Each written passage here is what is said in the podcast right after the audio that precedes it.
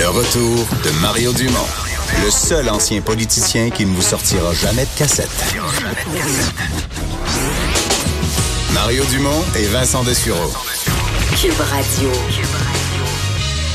Alors Vincent, c'est euh, jour d'élection, donc euh, les citoyens un peu partout qui vont voter. Tu avais voté fort par anticipation. Est-ce qu'il en reste encore aujourd'hui?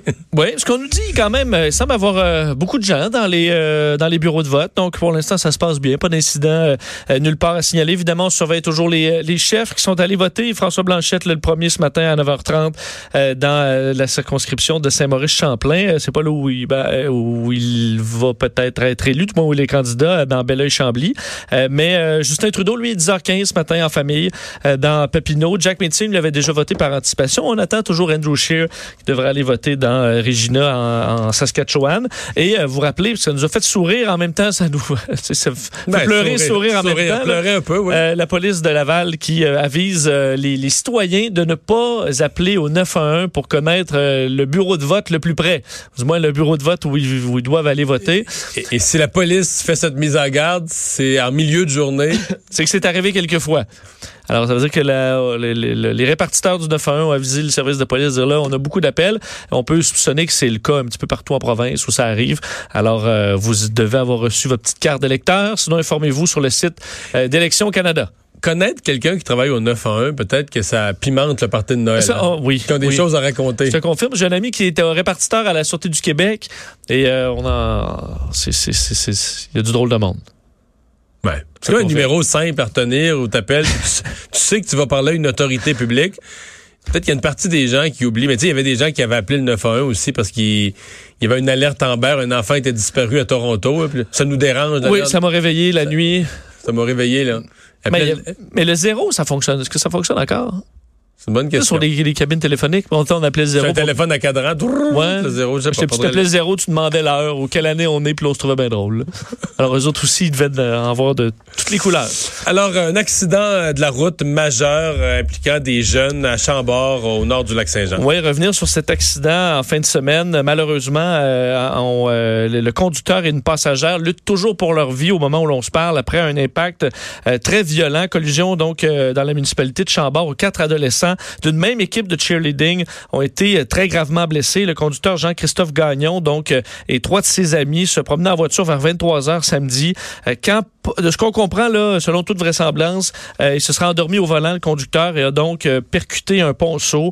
Euh, une passagère et le conducteur ont été gravement blessés, mais un garçon et une fille qui étaient dans la voiture sont dans un état critique. On parle de jeunes entre 14 et 18 ans.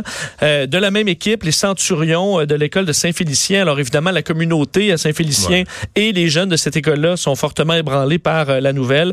Là, ils étaient tous de la polyvalente des 80. Alors il y a une cellule d'urgence, de l'aide psychologique évidemment pour les jeunes qui sont éprouvés par cette euh, cette nouvelle. Évidemment, il y a une enquête pour essayer de comprendre ce qui s'est passé. Mais comme on vous dit, le suspect numéro un, c'est euh, la, la fatigue, au volant. Alors euh, les Ça se policiers. tient en même temps. Là, tu reviens d'une longue compétition, t'as dormi euh, de, de, de, de courtes heures souvent, dans un dortoir, puis tout ça, ça dort pas beaucoup. Tu reviens en auto euh, au soleil, tu conduis longtemps. euh, Exact, parce que la, la police d'ailleurs de, enfin la sûreté du Québec euh, rappelait euh, que c'est important si on a des signes de fatigue de faire une sieste ou, ou tout simplement de reporter les, euh, les déplacements. Alors il y a des messages de coup d'espoir, euh, de de- d'amour sur euh, les pages Facebook des parents entre autres des, des occupants. Alors très triste histoire, comme je dis, il y en a toujours deux dans un état critique. Deux des adolescents ont subi d'importantes chirurgies dans les dernières heures. le premier ministre britannique, M. Boris Johnson, qui avait dit Moi, là, je ne reporte pas. Oui, et là, Il s'était commis. Je ne reporte pas. Là, c'est encore ça, mais c'est plus compliqué. Oui, c'est, comment on peut rendre cette situation-là encore plus compliquée? Ben, les, Britanniques sont, sont capables dans la situation du Brexit qui est vraiment, euh, on dirait, sans issue. Euh, Le Premier ministre Boris Johnson qui s'est vu refuser aujourd'hui un vote au Parlement sur l'accord dont on a parlé en fin de semaine dernière, euh, qui a été décroché à, Bruxelles et qui Bon, euh, on aurait bien voulu vous, vous voter. Par contre, ça n'a pas été possible parce que le président de la Chambre des communes, John Burke, qu'on voit celui qui crie euh, Order avec un accent euh, typique, euh, en fait, il y a un principe, on ne peut pas voter deux fois pour le même texte. Alors, euh, selon lui, c'était le c'était cas là. Alors, on doit attendre l'étude des textes d'application, des textes plus complexes. Alors, ça reporte ce, ce vote. Et évidemment, la question du temps est importante parce que Boris Johnson s'était dit 31 octobre. 31 octobre, on reporte pas ça. Euh, on a quand même dû, c'est drôle en fin de semaine parce que Boris Johnson a dû, enfin, on a envoyé une lettre à la Commission européenne pour ben, demander un report, mais Boris Johnson a envoyé aussi deux lettres pour dire moi je veux pas. Alors, Dites- Dites-moi non.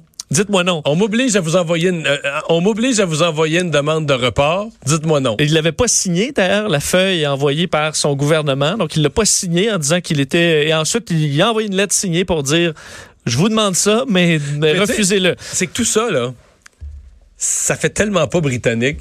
C'est parce que c'est le pays de l'ordre. Tu sais, C'est le pays, tu sais, on dit, nous autres, nos institutions, là, ce sont type britannique, avec un parlement, puis des règles de fonctionnement. Mais, mais tout ce bordel-là, on dirait que ça pourrait faire à la limite, euh, là, tu d'un préjugé, mais tu sais, euh, en Italie ou d'un pays latin, là, de, tu sais, mais pas Même en les- France, ah ouais.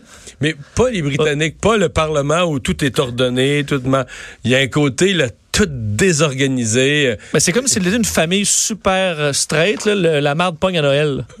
Tu voyons, j'avais peu, jamais là. vu ça chez eux, là. Là, ma tante, elle là, tout le monde, se- tu t'imaginerais pas ça. C'est un peu ça. Peut-être l'image qu'on se faisait fausse pas parce qu'ils sont quand même capables de se chicaner pas mal. Alors, euh, on est en attente de voir la suite des choses. Il Oui, pourrait y avoir un... D'habitude, quand ils se chicanent, ça, ça paraît pas, là. Tu comprends? Ça paraît pas à l'extérieur, là. Tu sais, ils se chicanent comprends. à, porte fermée, là. Mais devant le reste du monde, ils ont l'air tout droite, là. C'est que devant la face du monde, c'est un, un cafarnaum. Il pourrait quand même y avoir un délai, évidemment, euh, l'issue est, tout, ça est incertain, mais peut-être un délai technique aussi. Donc, ça, on a besoin de quelques jours et euh, alors, euh, on n'a pas fini de parler du dossier du Brexit.